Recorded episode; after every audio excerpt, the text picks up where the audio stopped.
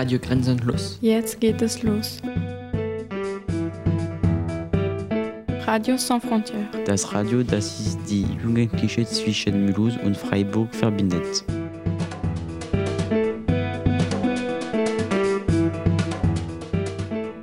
Radio Grenzenlos. Jetzt geht es los. Radio sans frontières. On va le faire.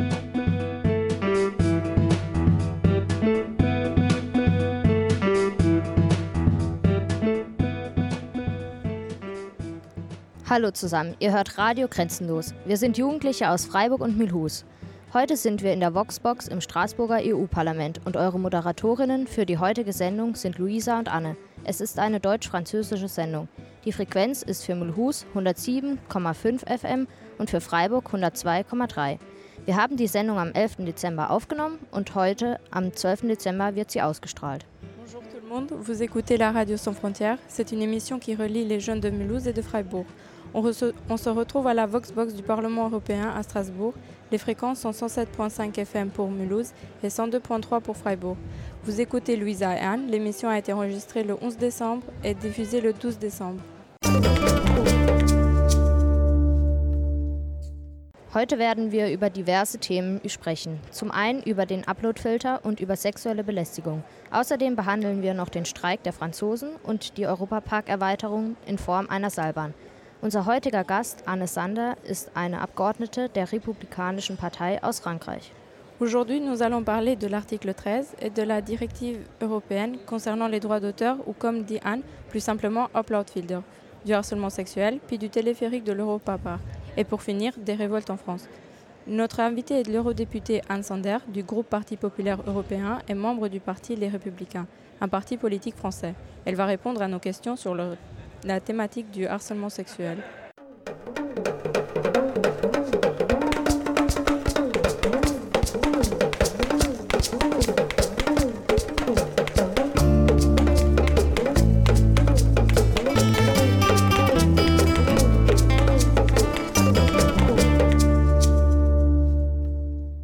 Im Sommer 2018 wurde eine neue Copyright-Richtlinie beschlossen, bei der Plattformen bei Copyright-Verletzungen haften würden.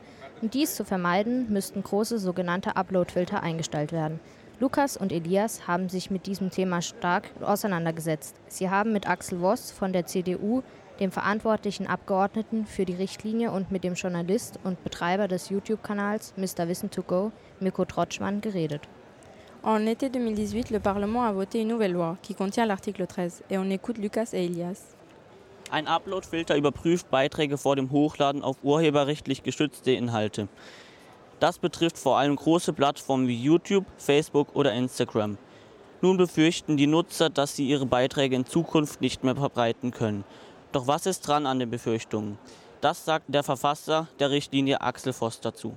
Sie können Ihre Videos weiterhin veröffentlichen. Äh, Wenn Sie die selber herstellen, äh, sind Sie ja auch selber Urheber dieser ganzen Filme. Und wenn Sie das selber hochladen, steht es Ihnen völlig frei, natürlich auch dann implizit die Lizenzen an YouTube mit zu übertragen. Also das wird eigentlich gar nichts verändern und ist ähm, eigentlich eine bislang überzogene Reaktion der ähm, von YouTube oder auch der YouTuber insgesamt, weil sie eigentlich nicht unbedingt davon betroffen sind. Wenn sie selber fremde Werke hochladen, ist das etwas anderes. Aber sie können ihre eigene Kreativität ohne weiteres auch weiter so gestalten, wie sie das bislang hatten. Das sehe ich ganz genauso. Da haben viele YouTuber einfach nur das nachgeplappert, sozusagen, was die äh, Chefin von YouTube, äh, Susan Wojcicki, in einem Blog-Eintrag verbreitet hat. Und natürlich hat Google, hat YouTube ein ganz bestimmtes Interesse daran, dass diese Richtlinie nicht wie geplant umgesetzt wird, weil das wird teuer. Auch der Journalist und YouTuber Mirko Trotschmann findet, wie gerade eben gehört, die Reaktion mancher YouTuber übertrieben. Doch was darf man nach Inkrafttreten der Richtlinie noch hochladen? Inhalte, an denen man selber die Urheberrechte hat oder sie erworben hat. Man darf natürlich, und das ist ja eigentlich auch jetzt schon so, keine Inhalte ins Netz stellen, an denen man nicht selber die Rechte hat. Aber was wird sich verändern? Axel Voss sagt, Solange nicht urheberrechtlich geschütztes Material hochgeladen wird, wird sich überhaupt nichts verändern. Und wir wollen eigentlich, dass die Plattformen mehr Verantwortung für das übernehmen, was bei ihnen auf die Plattform hochgeladen wird. Vor allem die YouTube-Chefin Susan Wojcicki hat sich öffentlich dazu geäußert und die Richtlinie stark kritisiert. Laut Wojcicki sind Hunderttausende Arbeitsplätze bedroht. Außerdem könnte der Vorschlag YouTube dazu zwingen, nur noch Inhalte von großen Unternehmen zu veröffentlichen. Inhalte kleinerer Produzenten wären zu riskant für YouTube. Ich halte ähm, das, was die YouTube-Chefin dort sagt, für viel zu überzogen und zum Teil auch für falsch weil ja nicht jeder, der da etwas hochlädt, auch ein urheberrechtlich geschütztes Werk hochlädt. Und im Übrigen äh, müsste man hier vielleicht auch noch mal deutlich hervorbringen, das, was wir hier machen, ist das erste Mal, dass wir den Bürger aus der Haftung von urheberrechtlich geschützten Werken nehmen und diese Haftung auf die Plattform übertragen. Und wir sehen angesichts der ähm, doch immensen Summen, die daran verdient werden, hier auch eine Pflicht wieder fair zu vergüten. Bei all diesen angeblichen Nachteilen muss es doch auch Vorteile von Artikel 13 geben. Wer profitiert davon? Mirko Trotschmann sagt. Naja, wenn er so kommt, wie er geplant ist, das ist ja noch gar nicht sicher, dann profitieren vor allem die großen Verlage in Europa davon. Und deshalb haben auch die großen Verlage und Rechteinhaber ein Interesse daran, dass dieses neue Gesetz bzw. diese neue Richtlinie auch umgesetzt wird. Die Verlage werden dann für ihre Inhalte mehr entlohnt, als es momentan der Fall ist. Wenig überraschend sagt der Verfasser der Richtlinie zu dieser Frage. Profitieren wären die, die Kreativen unserer Gesellschaft, dass die ähm, dort ihre Werke, die sie entwickelt haben, das, was als Theater, was als Musik, was als Film etc. geschaffen wird, dass es hier einen besseren Schutz oder beziehungsweise eine bessere Möglichkeit gibt, die auch mit den Plattformen abzusprechen, was hochgeladen werden darf und was nicht. Es hat sich gezeigt, dass durch die Entwicklung der Plattformen massive Urheberrechtsverstöße stattfinden. Und da wollen wir nun versuchen, dem Urheber selber eine bessere Ausgangslage zu verschaffen, mit den Plattformen entsprechend zu verhandeln. Im September haben 438 Abgeordnete des Europäischen Parlaments für die neue Richtlinie gestimmt.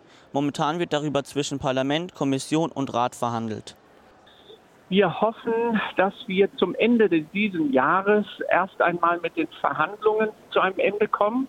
Und dann muss das Prozedurale noch äh, durchgeführt werden, sodass wir dann hoffen, im Januar, Februar nächsten Jahres damit durch zu sein und dann erst müssen die Mitgliedstaaten das, was wir beschlossen haben, umsetzen in ihr nationales Recht. Und das mag dann noch einmal anderthalb bis zwei Jahre zusätzlich dauern.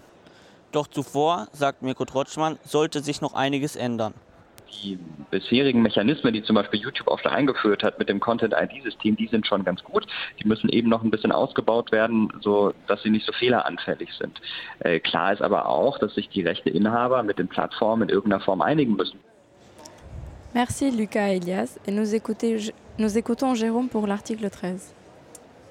En France, sur YouTube, quand on tape article 13, on tombe sur une trentaine de vidéos.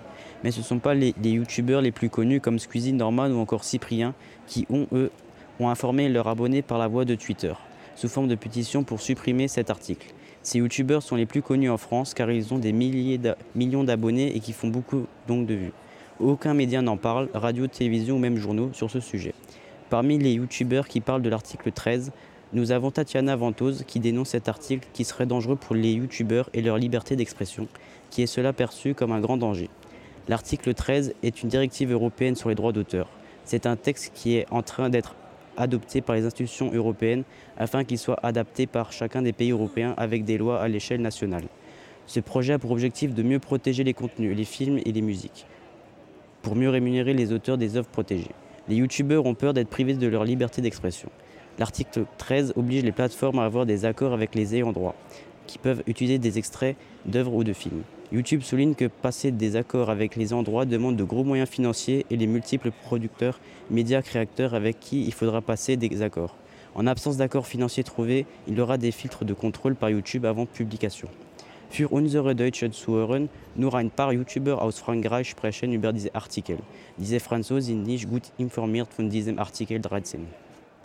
Merci Jérôme. Auditrice, auditeur, nous vous invitons à faire votre propre expérience en tapant l'article 13 sur les différents réseaux ou plateformes et voir sur quoi vous tombez. Die EU-Abgeordnete Julia Reda von der Piratenpartei in der Grünen Fraktion ist gegen die neue Copyright-Richtlinie. Sie setzt sich dafür ein, dass diese nicht in Kraft tritt. Am Dienstag hat Lukas mit ihr ein Interview darüber geführt. Welche Auswirkungen wird der Uploadfilter auf Social-Media-Plattformen haben? Wenn Plattformen automatisch entscheiden müssen, was eine Urheberrechtsverletzung ist und was nicht, dann werden wahrscheinlich Memes, Parodien und dergleichen unter den Tisch fallen. Denn ein Algorithmus hat ja keinen Sinn für Humor, der kann den Unterschied überhaupt nicht erkennen und wird dann im Zweifelsfall einfach alle Verwendungen von urheberrechtlichen Inhalten löschen, auch die, die legal sind. Wie sind wir als YouTube-Nutzer von Artikel 13 betroffen? Artikel 13 äh, führt dazu, dass Plattformen wie YouTube, aber auch zum Beispiel Tumblr oder TripAdvisor gar keine andere Wahl haben, als alle Inhalte vorab zu prüfen. Und das bedeutet letzten Endes, dass wenn sie sich vor Klagen schützen wollen, sie entweder nur noch Uploads von größeren Firmen erlauben können oder dass sie eben ihre Geschäftsbedingungen so ändern, dass äh, Fanart oder Remixes, Let's Plays und so weiter nicht mehr erlaubt sind. Und ich glaube, das äh, würde dazu führen, dass diese Plattformen für die User wesentlich weniger interessant sein werden und unsere Möglichkeit, uns über das Internet auszutauschen, dadurch massiv eingeschränkt wird. Viele YouTuber befürchten, dass sie ihre Videos nicht mehr veröffentlichen können. Der CDU-Abgeordnete Axel Voss, der das Gesetz eingebracht hat, hat gesagt, dass er diese Reaktion für übertrieben hält. Wie stehen Sie dazu? Wir wissen ja noch gar nicht, was genau jetzt der endgültige Text von Artikel 13 sein soll. Und deshalb ist es sehr leicht für Herrn Voss zu sagen, die Sorgen sind übertrieben. Denn äh, es gibt ja keinen Text, an, de, an dem man äh, stichhaltig nachvollziehen kann, was jetzt wirklich erlaubt sein wird und was nicht.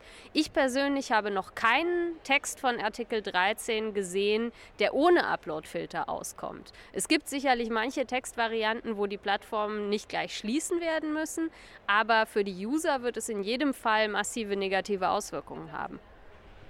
Welche Vorteile sehen Sie trotzdem in Artikel 13? Also ich glaube, dass Artikel 13, so wie er im Moment auf dem Tisch liegt, keine Vorteile bringt. Weder für die Rechteinhaber, noch für die Plattform, noch für die Nutzer. Ähm, letzten Endes sollte es ursprünglich bei Artikel 13 darum gehen, dass die Plattformen den äh, Urhebern, vor allen Dingen den Musikurhebern, mehr bezahlen sollen.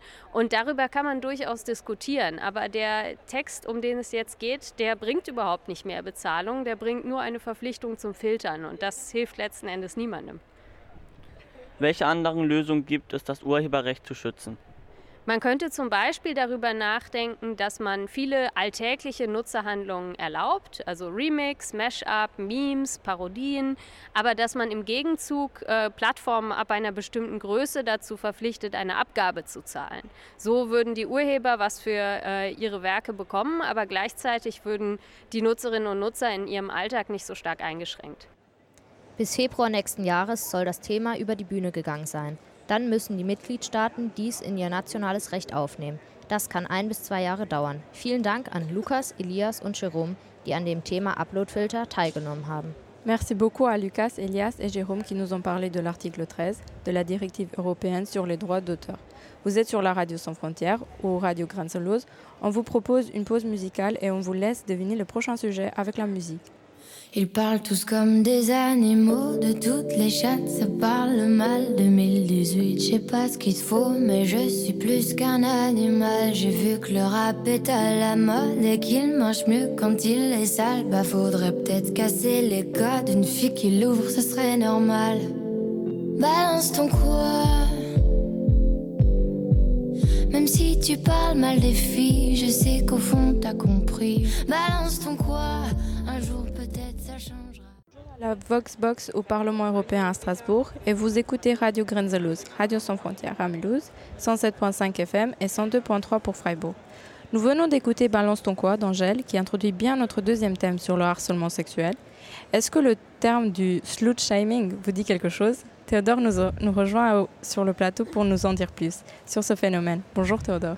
Bonjour à tous. Alors que la lutte contre le harcèlement sexuel bat son plein et que les témoignages sont de plus en plus nombreux, une cinquantaine d'adolescentes strasbourgeoises en ont été victimes en ce début d'année 2018. Selon les dernières nouvelles d'Alsace, les photos intimes de jeunes filles âgées de 13 à 16 ans originaires de Strasbourg ont été dévoilées à leur insu dans des stories Snapchat, dans lesquelles elles apparaissaient dénudées ou peu vêtues. Ces photos apparaissent avec des coordonnées et des noms en appelant à salir leur personne. Mais le phénomène est bien plus massif car il touche en réalité tout le territoire. Mais seule une minorité de filles sortent du silence par peur des représailles sociales ou de, la pression familiale. Le phénomène moderne d'hypersexualisation des jeunes filles, notamment, se caractérise sur Internet par un nouveau genre de harcèlement, le slut shaming. Un phénomène très présent notamment dans la société occidentale moderne. Il est étudié en profondeur par la journaliste américaine Nancy Jo Sales, auteur du livre Les jeunes américaines, présenté dans un article de l'Obs. Quelques chiffres tirés de son livre présentant la cause de ces phénomènes. 92% des enfants américains ont une présence en ligne avant l'âge de 2 ans. Les parents postent près de 1000 photos de leur enfant avant que celui-ci ne fête son cinquième anniversaire. Preuve que c'est preuve que c'est de leurs parents que les jeunes apprennent cet exhibitionnisme numérique. Toutefois, ce sont les filles qui sont le plus à risque dans cet environnement en ligne qui mêle adolescence et nouvelles notions de libération sexuelle exigeant d'être provocantes. Pour l'écriture de son livre, Nancy Josales a interviewé plus de 200 jeunes filles dans 10 États états-uniens. Le constat est sans appel. Les slut stories sont devenues courantes et existaient dans chacun des, des établissements qu'elle a visités. Pour autant, elle ne considère pas vraiment ces jeunes filles comme des victimes de ce phénomène, même si certaines affaires de partager des photos dénudées à leur insu peuvent créer des ravages dans leur, dans leur vie. Elle renvoie la responsabilité aussi à leurs aînés, baby boomers et génération X, parents qui ne veulent pas vieillir et mères qui veulent avoir l'air aussi sexy que leurs filles, et pointe du doigt l'hypersexualisation de la société américaine. Nous pouvons aisément constater que c'est toute la société occidentale qui est touchée, non seulement les USA. In Mulhouse existiert diese Slut-Shaming-Erscheinung auch und ist auf Snapchat-Stories Affiche Mulhouse genannt. Wir haben probiert, anonym Erfahrungsberichte dieser Mädchen zu bekommen, aber sie wollten nicht mehr darüber sprechen. Sie haben uns gesagt, dass sie lieber vergessen wollten. Sie haben gesagt, dass sie es noch machen, aber dass sie vorsichtiger mit den Jungen sind. Daraus kann man sagen, dass der Kinderschutz und die sexuelle Belästigung immer noch großen Thema sind. Merci Théodore pour cette chronique. Et sur le même sujet, nous allons écouter un micro-trottoir où nous avons posé des questions aux citoyens de Mulhouse et Freiburg. Vielen Dank, Theodor, für diesen Beitrag. Und jetzt hören wir eine Straßenumfrage über dasselbe Thema, in der wir den Bürgern von Mulhouse und Freiburg Fragen gestellt haben. Avez-vous déjà été confronté à du harcèlement sexuel? Alors actuellement, j'habite à Paris et dans le métro, euh, certains de mes amis ont été confrontés euh, à des petits gestes euh, déplacés. euh. C'était ma fille, c'était un de ses collègues de, de stage qui avait, disons, les mêmes baladeuses, quoi. Et elle n'a jamais rien dit parce qu'il fallait qu'elle mène son stage euh, jusqu'au bout. Haben Sie schon mal Erfahrungen mit sexueller Belästigung gemacht oder auch Bekannten? Nee, eigentlich. Außer wenn man jetzt so in einen Club geht und mal irgendwie angemacht wird so, oder angefasst wird, aber darüber hinaus jetzt nicht. Je pense, oui, à partir du moment où euh, dans la rue, euh, on a des réflexions, euh, des regards ou euh, des gestes, je pense que ça se caractérise par du harcèlement sexuel. Je me suis fait suivre dans la rue par un mec qui voulait m'embarquer en voiture. Et dans le métro, j'ai surtout vu des nanas qui se faisaient euh, toucher contre les, contre les murs, euh, qui, ces personnes qui les aidaient. euh. Also beim Feiern, klar fühlt man sich da manchmal unwohl. Also wenn da irgendwelche Blicke, Kommentare oder so kommen, das fällt ja wahrscheinlich auch schon unter sexuelle Belästigung, würde ich jetzt aber sagen, das kann ich noch abhaben und Schlimmeres ist eigentlich noch nicht. Je peux dire oui. J'avais un ami qui était un patron aussi et qui a insisté lourdement à plusieurs reprises pour que j'ai une relation sexuelle avec lui. Comment avez-vous réagi le mec qui m'a suivi, euh, je lui ai hurlé dessus et je lui ai dit que j'allais appeler la police.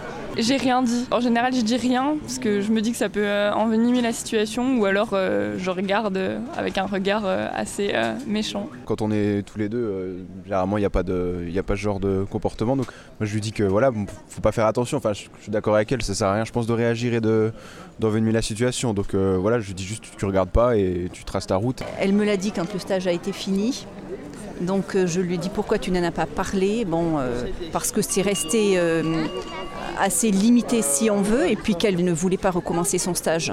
Elle a dit j'essaie de ne pas me trouver toujours isolée avec cette personne. À l'époque, j'étais jeune et j'ai eu le courage de dire non, non, non. Voilà. Ça s'est arrêté de suite parce que je lui ai bien fait comprendre qu'il fallait qu'il arrête. Parce que j'avais montré les dents et que j'en parlerai autour de moi, etc., etc.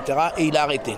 Mais après, c'est vrai qu'il n'était pas tellement sympa avec moi. hein. Mais bon, après, il a été correct, il a arrêté.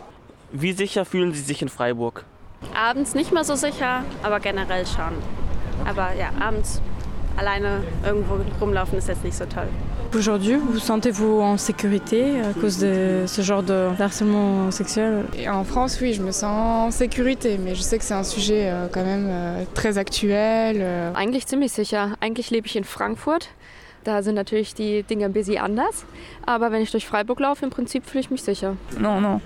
Je trouve que c'est dérangeant et euh, j'ai l'impression que c'est de pire en pire en fait dans la rue. ouais. Ja, auf jeden Fall. Ich kriege das natürlich auch alles mit, was da passiert. Und was jetzt hier einfach in letzter Zeit ja auch groß Thema war, aber ähm, mich überrascht es eigentlich selber auch. Bah ouais, évidemment, surtout en été quand on s'habille. On a toujours peur. Que ce soit dans les beaux quartiers ou les mauvais quartiers, de toute façon, ils sont partout. On se fait emmerder partout. En grandissant un peu moins quand même, parce que j'ai un peu plus de confiance, donc euh, je les envoie plus facilement chier, mais on n'est pas vraiment en sécurité. Radio Grenzenlos. Radio Sans Frontières. L'Europe expliqué par les jeunes pour les jeunes. Europa erklärt von Jugendlichen für Jugendliche. Bonjour Mathieu, pour aller plus loin dans ce sujet, tu as rencontré une association mulhousienne d'aide aux victimes. Bonjour. En effet, j'ai rencontré Déborah Blanchard, juriste au pôle d'aide aux victimes de l'association Appui, le vendredi 7 décembre 2018 à Mulhouse. Elle a répondu à mes questions sur le harcèlement sexuel. Écoutons son interview. Für unsere deutsche Zuhörer. Ich habe eine Juristin in einem Verein, die die Opfern Hilfe interviewt. Sie sagt, dass es viele Frauen gibt, die belästigt sind. Jedoch gibt es auch Männer und alte Personen. Außerdem sagt sie, dass die Sexualbelästigung im Internet sehr verbreitet ist. Ähnlich denkt sie, dass die Bewegungen wie die Demonstration gegen die Gewalt auf der Front gemacht in Mulhouse sehr wichtig sind, um die Sachen zu verändern. Tout d'abord, est-ce que vous pouvez nous présenter votre association? Oui, alors nous, on fait partie donc du pôle aux victimes de l'association Appui. Le rôle de- du pôle aux victimes est d'intervenir auprès des personnes qui ont subi une infraction pénale, de les recevoir et de les accompagner dans les démarches par rapport à la procédure pénale. Vous agissez aussi en cas de harcèlement sexuel. Exactement. Dans ce cadre-là, on reçoit beaucoup de personnes qui ont été victimes d'harcèlement sexuel. Dans le cas du harcèlement sexuel, quel type de public vous fréquente? Alors, il y a beaucoup de femmes qui, euh, que, nous recevons à l'association, euh, mais ça touche euh, les hommes et les personnes âgées. C'est vraiment une infraction qui, malheureusement, concerne beaucoup de, de personnes, mais c'est vrai qu'en majorité, pour une question de, de parole peut-être un peu plus facile pour les femmes, d'une certaine manière, on les reçoit en majorité. À quel type de harcèlement sexuel les victimes qui vous fréquentent sont-elles le plus souvent exposées? Par rapport au contexte, ça va être euh, dans la rue, ça va être euh, par exemple à, l'école, ça peut être euh, au travail. Malheureusement, le, le harcèlement sexuel est présent partout.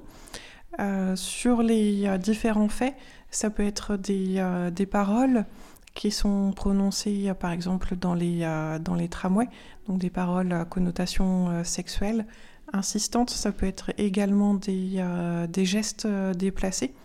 Et le, le harcèlement sexuel est constitué à partir du moment où ce sont des actes qui ont été répétés et qui, euh, qui ont pour objet euh, d'obtenir des faveurs sexuelles à un moment donné. Est-ce que vous avez déjà eu affaire à des personnes qui ont été harcelées sur Internet? Le harcèlement sur Internet est extrêmement présent. On fait également des actions de, de prévention dans les euh, lycées notamment pour parler de, euh, du harcèlement en général, du harcèlement sur Internet et euh, plus particulièrement du harcèlement sexuel. Vous avez dit que vous donniez un soutien psychologique aux personnes euh, victimes de harcèlement sexuel. Euh, quel est ce soutien? Il est proposé par une psychologue de notre service, donc du pôle de victimes, qui a une formation spécifique sur la criminologie et la victimologie. C'est-à-dire qu'elle a une connaissance particulière des conséquences liées à une infraction euh, pénale. Donc elle va pouvoir mettre un certain nombre de, euh, d'outils en place pour aider la personne à se reconstruire par rapport à ce qu'elle a subi. Et les victimes ont-elles des séquelles plus ou moins graves? L'impact d'une infraction pénale, quelle qu'elle soit, euh, dépend du vécu, du, euh, du contexte dans, la, dans lequel la personne se situe. Si c'est une période plus compliquée ou plus simple, le ressenti ne, ne, va pas être le même. Après, le processus est fluctuant.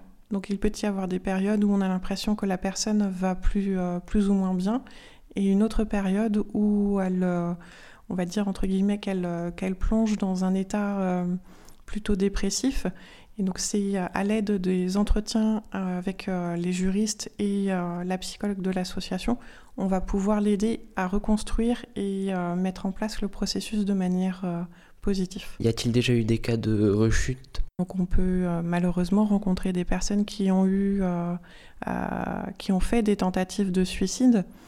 Et, qui par la suite ont des difficultés à se, se remettre de ce qui leur est arrivé. Mais le, ce qu'il faut garder en tête, c'est que c'est vraiment un processus qui prend beaucoup de temps. Donc il faut aller au rythme euh, de la personne, entendre qu'il va y avoir, euh, comme je l'ai dit euh, tout à l'heure, des phases où ça va aller plutôt bien et des phases où ça ne va pas du tout aller.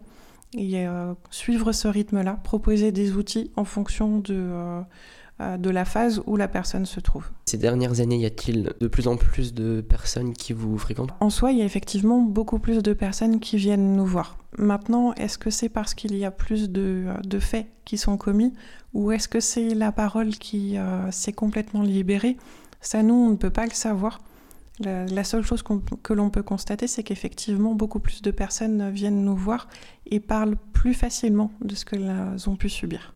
Maintenant, on va parler un peu de l'actualité. Euh, que pensez-vous des mouvements qui se mettent en place euh, actuellement?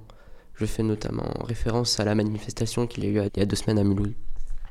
Je trouve que c'est bien, c'est ce qui permet aux, euh, femmes notamment de, de, se rendre compte qu'il y a des choses qui sont mises en place, qu'il y a une évolution de la société sur la, l'égalité homme-femme et qu'au niveau législatif, il y a également une évolution qui se met en place, mais qu'il y a encore des choses euh, à faire pour que la protection soit égalitaire réellement entre les hommes et les femmes. Merci Mathieu pour ce reportage et bien sûr tu restes avec nous pour l'interview avec Cilia et euh, de l'eurodéputé Anne Sander que nous accueillons sur le plateau. Bonjour à vous. Bonjour. Bonjour Madame Anne Sander, vous êtes députée européenne du groupe du Parti populaire européen et vice-présidente de la Fédération Les Républicains. Merci d'être venu sur notre plateau et de répondre à ces questions qui ne sont d'ailleurs votre spécialité. Euh, première question, avez-vous été déjà victime de harcèlement sexuel? Alors je voulais tout d'abord euh, vous dire, j'étais très heureuse d'échanger avec vous sur ce sujet vraiment important. Alors de harcèlement tel qu'il a été défini euh, tout à l'heure par la, personne de l'association, non, je n'en ai pas été victime. Par contre, ce que je veux dire, c'est que je suis une femme, comme la plupart d'entre vous là sur ce plateau aujourd'hui, et comme vous, eh j'ai subi euh, des, réflexions, des gestes déplacés dans la rue, dans les transports, un peu moins sur le, lieu de travail, c'est vrai, j'ai été euh, euh, préservée, j'ai eu cette chance, mais comme vous, quand je me promène euh, le soir, je sors d'un restaurant, eh bien je baisse les yeux en me disant je vais surtout pas croiser un regard qui pourrait déclencher une attitude, etc. Donc ça, on le vit, je dirais, au quotidien, nous toutes les femmes, et c'est vraiment quelque chose, je pense, qui nous distingue très franchement des hommes, et c'est ça aussi qu'il faut dénoncer. Le harcèlement, de manière très dure, qui doit être euh, réprimé, mais, aussi ces attitudes finalement qui sont... Alors aujourd'hui, on en parle, c'est très, positif, mais il n'y a, pas de, a pas de sanction, il n'y a pas de punition, et c'est un sentiment, c'est une situation que les femmes, que nous subissons eh au quotidien. Euh, deuxième question, avez-vous été témoin de harcèlement sexuel au sein de votre milieu de travail? En fait, d'après le constat de, vos collègues Édouard Martin, ce, phénomène existe au Parlement européen. Oui, le phénomène existe au Parlement euh, euh, européen. C'est un phénomène qui a été dénoncé. Des mesures ont été prises. Nous avons d'ailleurs au Parlement eh euh, euh, un, comité hein, qui, s'occupe, qui prend en charge les, victimes et qui essaie de voir comment on peut euh, les aider. Des sanctions sont prises aussi contre des députés qui peuvent pratiquer ce genre de, de harcèlement. Alors, il doit évidemment y avoir des sanctions au sein de l'institution, mais il doit aussi y avoir des, sanctions, je dirais, euh, euh, dans, les, États membres, hein. une véritable sanction euh, pénale ou, plus en, fonction de, ce qui est fait. Donc effectivement, il y a eu de telles pratiques au Parlement européen et la réponse doit être ferme et dure. Nous avons d'ailleurs voté une résolution sur cette thématique au Parlement européen.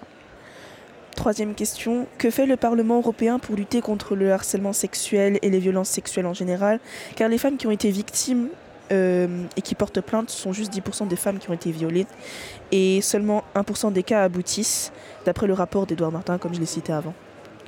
Oui, alors c'est vrai, euh, une des grosses euh, difficultés aujourd'hui, c'est de faire la lumière euh, et, de savoir qui, qui sont les femmes qui ont été victimes, parce que beaucoup d'entre elles eh n'osent pas s'exprimer. Donc il faut arriver à les, à les sortir en quelque sorte de leur isolement et à, et à porter plainte. Alors je crois que tout le mouvement qui a eu, toute la communication publique des derniers mois a quand même permis de, mettre au- à jour un certain nombre d'affaires. Alors qu'a fait le, le Parlement? Eh bien nous avons voté une résolution euh, ici au mois de septembre pour prévenir et combattre le harcèlement, euh, toutes les formes de euh, harcèlement. Et là-dedans, il y a, beaucoup, beaucoup d'actions eh euh, euh, qui doivent maintenant être nommées, être menées. On a d'abord demandé à la Commission européenne, de nous proposer un texte sur cette thématique pour que nous puissions légiférer. Donc la première chose qu'on a faite au Parlement, c'est lancer un appel en disant oui, très fort, nous nous mobilisons contre le harcèlement. La Commission, faites-nous une proposition parce qu'il faut un cadre juridique. Ce qu'il faut faire aussi au niveau européen, eh bien, c'est se mettre d'accord aujourd'hui dans les 28 pays. Vous avez des définitions différentes euh, sur le, le harcèlement, sur les différentes formes de violence. Donc, il faut qu'on ait des infos, savoir ce qui se passe dans les différents pays. Il faut qu'on ait une définition commune et ensuite, il faut aussi se donner des moyens eh bien, et pour sanctionner et pour faire de la prévention, pour lutter eh bien, euh, contre toutes les formes de, de harcèlement. Merci. Euh, Mathieu, tu as aussi interviewé une responsable de Nous Toutes à Mulhouse. Que peux-tu dire? Alors j'ai interviewé Amandine Beuglin. Amandine Beuglin est la fondatrice du mouvement Nous Toutes à Mulhouse. Alors Amandine Beuglin a d'abord été victime de harcèlement sexuel. Suite à cela, elle a créé le mouvement Nous Toutes pour que les femmes ne se retrouvent pas dans la, même situation qu'elle. Nous l'avons questionnée sur le rôle de la loi dans les affaires de harcèlement sexuel. Voici ce qu'elle nous dit. Il faudrait déjà que les lois soient appliquées en fait. Parce que les lois, elles existent, euh, comme je l'ai expliqué, mais il faudrait que les juges et, euh, les personnes euh, qui sont censées nous écouter, comme la police ou les gendarmes, soient un peu plus sympas aussi avec les victimes.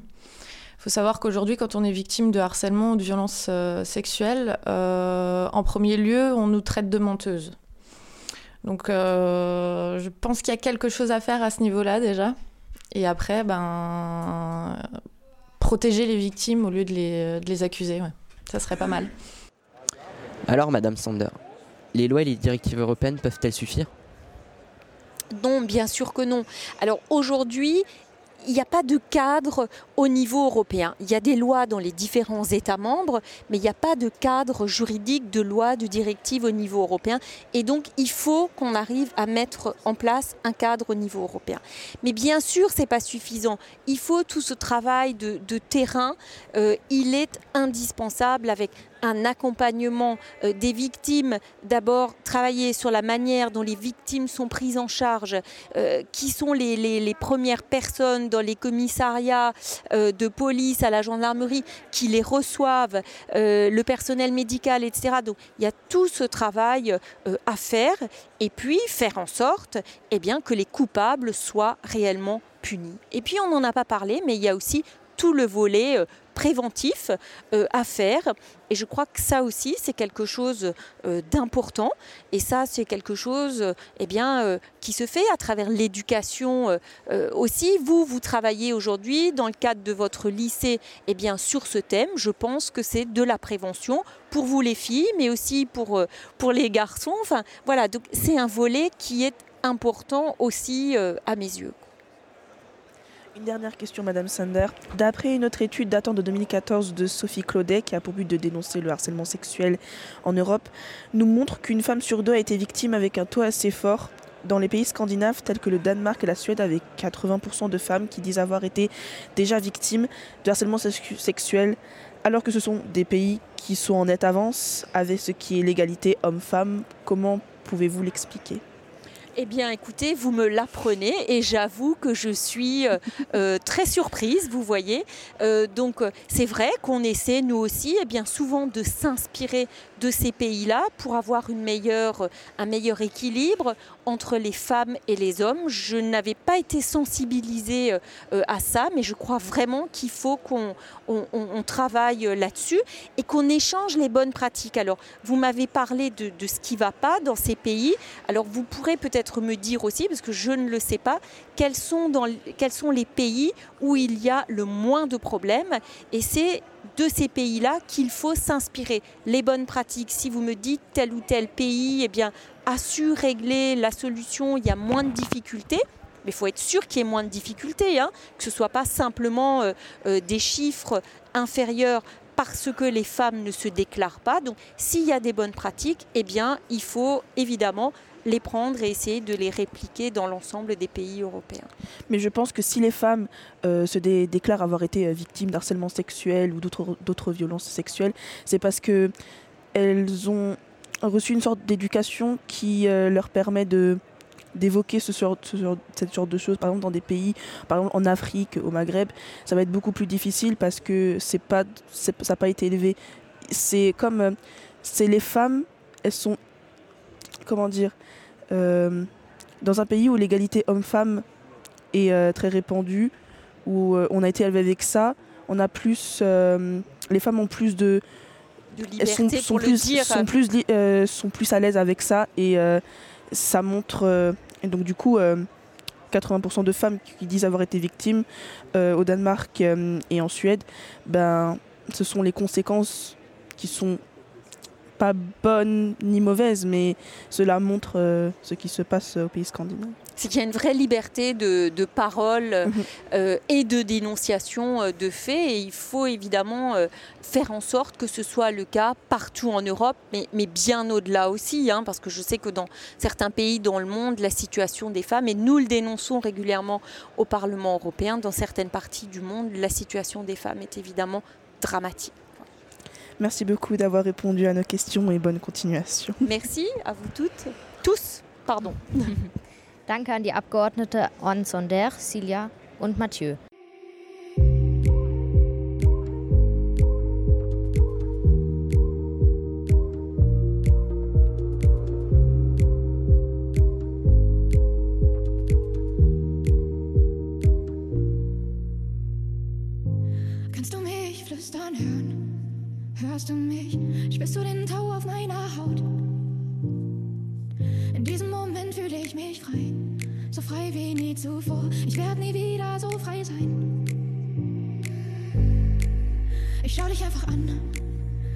Ich stundenlang.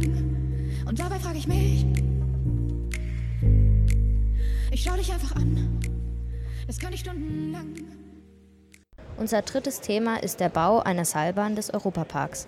Mit diesem Thema hat sich Mirko genauer mit befasst und wird es euch näher bringen. Merci à l'eurodéputé Anne Sander, à Cilia et Mathieu aussi. Notre troisième sujet est est le téléphérique de l'Europa Park et c'est Mirko qui va nous présenter. Seit diesem Jahr plant der Europapark in Rust ein neues Megaprojekt. Er möchte eine Seilbahn vom Europapark über den Rhein ins Elsass bauen. Da jedes Jahr über eine Million Franzosen über den Rhein in den Europapark fahren und rund 1500 Angestellte aus Frankreich kommen, möchten sie mit dieser Seilbahn den Verkehr minimieren. Die Besucher aus Frankreich könnten dann in der Zukunft in Frankreich parken und über den Rhein direkt in den Park gelangen. Roland Mack, der Gründer des Parks, hat sich dazu auch schon mit Frankreichs Präsident Macron getroffen. Macron lobte das Projekt und auch Winfried Kretschmann, der Ministerpräsident von Baden-Württemberg, zeigte sich positiv. Jedoch gibt es auch Gegenstimmen gegen das Vorhaben. Denn die Seilbahn würde durch das Naturschutzgebiet Taubergießen führen. Dort leben seltene Brutvögel, die durch die Seilbahn gestört werden könnten. Letzten Freitag hat jedoch der Europapark bekannt gegeben, das Vorhaben für fünf Jahre auf Eis zu legen um mit allen Betroffenen zu reden. Am gleichen Tag haben wir mit Dr. Gabriele Weber-Jenisch darüber gesprochen. Sie ist beim NABU und arbeitet vor Ort in Kappel in der Naturschutzstation Taubergießen. Als erstens haben wir sie gefragt, ob der plötzliche Rückzug des Europaparks ein Erfolg der Naturschützer ist. Et un petit résumé en français. Europa Park veut faire un téléphérique sur le Rhin. Les Français peuvent se garer en Alsace et prendre le téléphérique pour aller à Europa Park. Le fondateur du parc a parlé aussi avec le président français Emmanuel Macron du projet. Mais il y a aussi beaucoup de voix contre le projet. Anne et moi-même, nous avons fait une interview avec Dr. Gabriel Weber-Jenisch. Elle travaille pour une organisation de protection de nature et on s'écoute cela. Also ich glaube schon, dass es ein Erfolg der Naturschützer ist. Äh aber auch, es kam massive Kritik auch aus der Bevölkerung und auch vom äh, Bürgermeisteramt in, in Rust. Und ich glaube, dem hat man jetzt Rechnung getragen, als man ist da vielleicht zu weit vorgeprescht aus Sicht des Europaparks und sucht jetzt den Dialog. Das begrüßen wir natürlich. Kam diese Wende denn für Sie überraschend? Also es hat sich ja schon in den letzten Wochen abgezeichnet, dass man diese, äh, sage ich jetzt mal, in Anführungszeichen harte Linie wohl nicht weiter verfolgt und man eingesehen hat, dass äh, ohne die Beteiligung der Naturschutzverbände dieses Projekt nicht realisierbar ist. Und es kam heute zwar überraschend, aber wir hatten schon mit so etwas Ähnlichem schon gerechnet. Gegen welche Naturschutzrichtlinien würde der Bau der Seilbahn verstoßen? Ja, also einmal gegen den Paragraph 15 des Bundesnaturschutzgesetzes, der besagt, dass eine Veränderung oder Verschlechterung eines Naturschutzgebietes äh, nicht erlaubt ist und auch die anerkannten Naturschutzverbände äh, im, bei einem Bauvorhaben gehört werden müssen. Wir haben ja hier ein Naturschutzgebiet Taubergießen von europäischem Rang. Das ist also eines der letzten großen Auwälder am Rhein und gehört zum europäischen Naturerbe ist Naturschutzgebiet nach nationalem Recht. Dann ist Teil des Natura 2000 Gebietes, also das sind Vogelschutzgebiete und Fauna-Flora-Habitatgebiete und auch noch wesentlich das, der Taubergießen ist Teil des grenzüberschreitenden Ramsar-Gebietes, Rhein, Rhin Superieur, Oberrheingebiet, also ein international bedeutendes Feuchtgebiet mit sehr vielen gefährdeten Tier- und Pflanzenarten.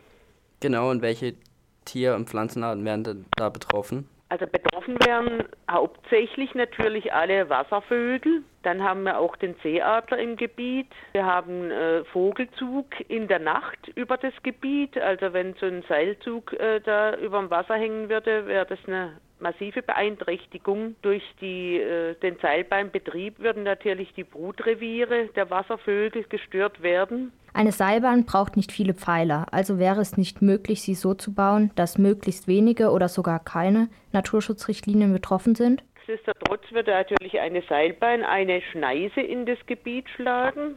Das ist ganz klar. Man braucht ja Stützpfeiler auch äh, an den Randbereichen.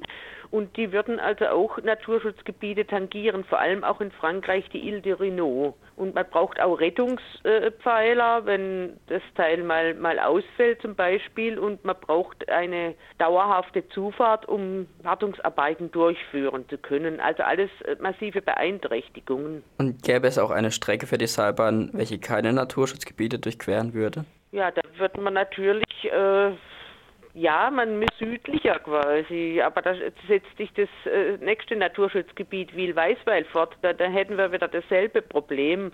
Also unsere Meinung vom NABU ist, dass man eine Streckenführung wählen müsste, die schon entlang von bestehenden Fahrstraßen gemacht werden könnte. Oder man könnte auch äh, Elektro-Shuttlebusse fahren lassen und die Leute auf der französischen Rheinseite abholen schlussendlich wäre natürlich auch eine große Lösung mit einem Tunnel unter dem Rhein durch. Äh, weiß nicht, ob das praktikabel wäre, aber der Herrenknecht hat ja schon andere äh, Probleme technisch gelöst.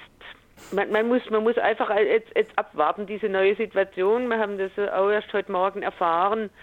Äh, da, da, muss man einfach jetzt, jetzt mal abwarten, wie, wie die Reaktionen sind und, und vor konkrete Pläne überhaupt mal auf dem Tisch liegen, kann man sowieso nichts äh, Vernünftiges äh, dazu sagen.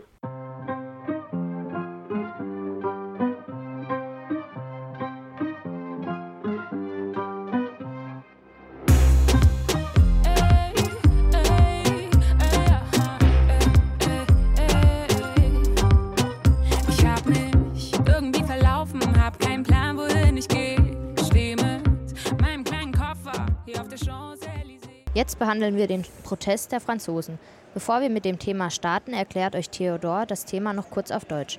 Also Theodor, um was geht es bei den Protesten konkret? Seit einer Woche gibt es in Frankreich Proteste der Schüler, die gegen die Baccalaureat-Reformen sind. Es gibt diese Proteste in ganz Frankreich und es gab viele Verwundete bis jetzt. Wir haben nicht an dem Protest teilgenommen, trotzdem sind wir gegen die Reformen außer Silia. Aber diese Schülerproteste sind eine Erweiterung der Gilets jaunes-Proteste. Diese Gelbwesten streiken gegen die Erhöhung der Benzinsteuer. Sie sollten bis 2021 kontinuierlich angehoben werden. Da gibt es große Proteste in ganz Frankreich mit vielen Schaden, besonders in Paris. In Mulhouse haben diese Schülerproteste auch viele Schaden gemacht. Zum Beispiel haben zwei Autos gebrannt in der Nähe unseres Lycée Montaigne. Präsident Macron hat gestern über die Gelbwesten gesprochen, aber nicht über die Schülerproteste. Er schlug eine Erhöhung des Mindestlohns um 100 Euro vor. Maintenant, nous allons écouter Mathieu qui était à la conférence de presse des Verts ce matin au Parlement européen j'ai recueilli les paroles de l'eurodéputé belge Philippe Lamberts à propos de la politique d'Emmanuel Macron. Voici ce qu'il en pense. Nous allons vous donner 12 milliards, et ces 12 milliards que nous vous donnons dans la poche droite, nous allons les prendre dans votre poche gauche. Comment peut-on, dans un pays européen, qui plus est dans le pays se revendiquant des droits de l'homme, lorsque l'on gouverne, laisser son peuple sans réponse durant si longtemps et lui envoyer sa police pour le tabasser? Où un peuple dit souverain n'est plus écouté Qu'avons-nous comme droit Quand il n'y a plus que l'allégeance, ou la violence. Notre démocratie n'est-elle pas en train de basculer vers le meilleur des mondes? Mais très honnêtement dit, je pense Emmanuel Macron incapable de s'extraire de l'idée que ce qui est bon pour les plus riches est bon pour le pays, que ce qui est bon pour les multinationales est bon pour le pays. Il le croit vraiment. Il le croit vraiment. Cette métaphore des premiers de cordée, ça lui colle à la peau, mais c'est même pas qu'à la peau, ça fait partie de son ADN. Il est incapable de se mettre dans la peau euh, de ces gens-là et d'être véritablement à l'écoute de la souffrance. Ces, multiples interactions publiques avec des gens euh, du peuple le montrent assez. Et donc c'est ça qui est inquiétant. C'est ça qui est inquiétant. Alors moi je suis assez d'accord avec, avec, ce que dit Philippe Lambert. Il pointe bien du doigt le problème en France, le problème de la politique de Macron qui favorise les riches et qui impose aux plus modestes de toujours payer, payer, payer. Et plus que ça, euh, la réforme sur euh, enfin, les, augmentations du carburant qui est à la base euh, pour la transition énergétique, hier il n'a pas parlé de cette transition énergétique dans, son discours, donc ça confirme ce qu'il a dit. La politique de Macron est une politique qui favorise les riches et qui impose des taxes euh, aux plus modestes qui n'ont pas les moyens de, payer de taxes. Je trouve que la taxe du carbone qui est censée euh, être pour la taxe pour le développement énergétique, c'est insensé parce que moi je ne sais pas où va cet argent. Personnellement, on nous dit que tout va pour la transition énergétique, qu'on paye des taxes pour la transition énergétique, tout ça, mais on ne sait pas où va cet argent et c'est ça le vrai problème. Et euh, voilà. Bah, on peut dire que, enfin, autour de cette table, on conclut que le discours que Macron nous a fait hier soir à 20h, euh, bah, c'est un peu insuffisant. le peuple demande beaucoup plus et ce n'est pas ces petits changements qui vont vraiment changer quelque chose. Radio sans frontières. Das Radio das Jugendliches zwischen Mulhouse und Freiburg verbinden. Das war unsere letzte Sendung. C'était notre dernière émission ici au Parlement européen à Strasbourg. Wir kommen von der GHSE Emmending und Moten Gymnasium. Et nous avons choisi d'aborder ces différents sujets car on se sent touché par celle-ci. Wir hatten alle sehr viel Spaß zusammen und danken allen, die uns unterstützt haben. On a pris beaucoup de plaisir à faire ces deux émissions et un grand merci à tous ceux qui nous ont aidés et, encore, et encouragés. Vincent, Mathieu, Pia, le deuxième Mathieu, Nino, Bernadette, Madame Curie et le technique Jürgen. Radio Grenzenlos. Radio sans frontières. Dieses Projekt wird mit Mitteln aus dem Interreg-Programm der Europäischen Union kofinanziert. Ce projet est cofinancé avec l'aide du programme Interreg de l'Union européenne.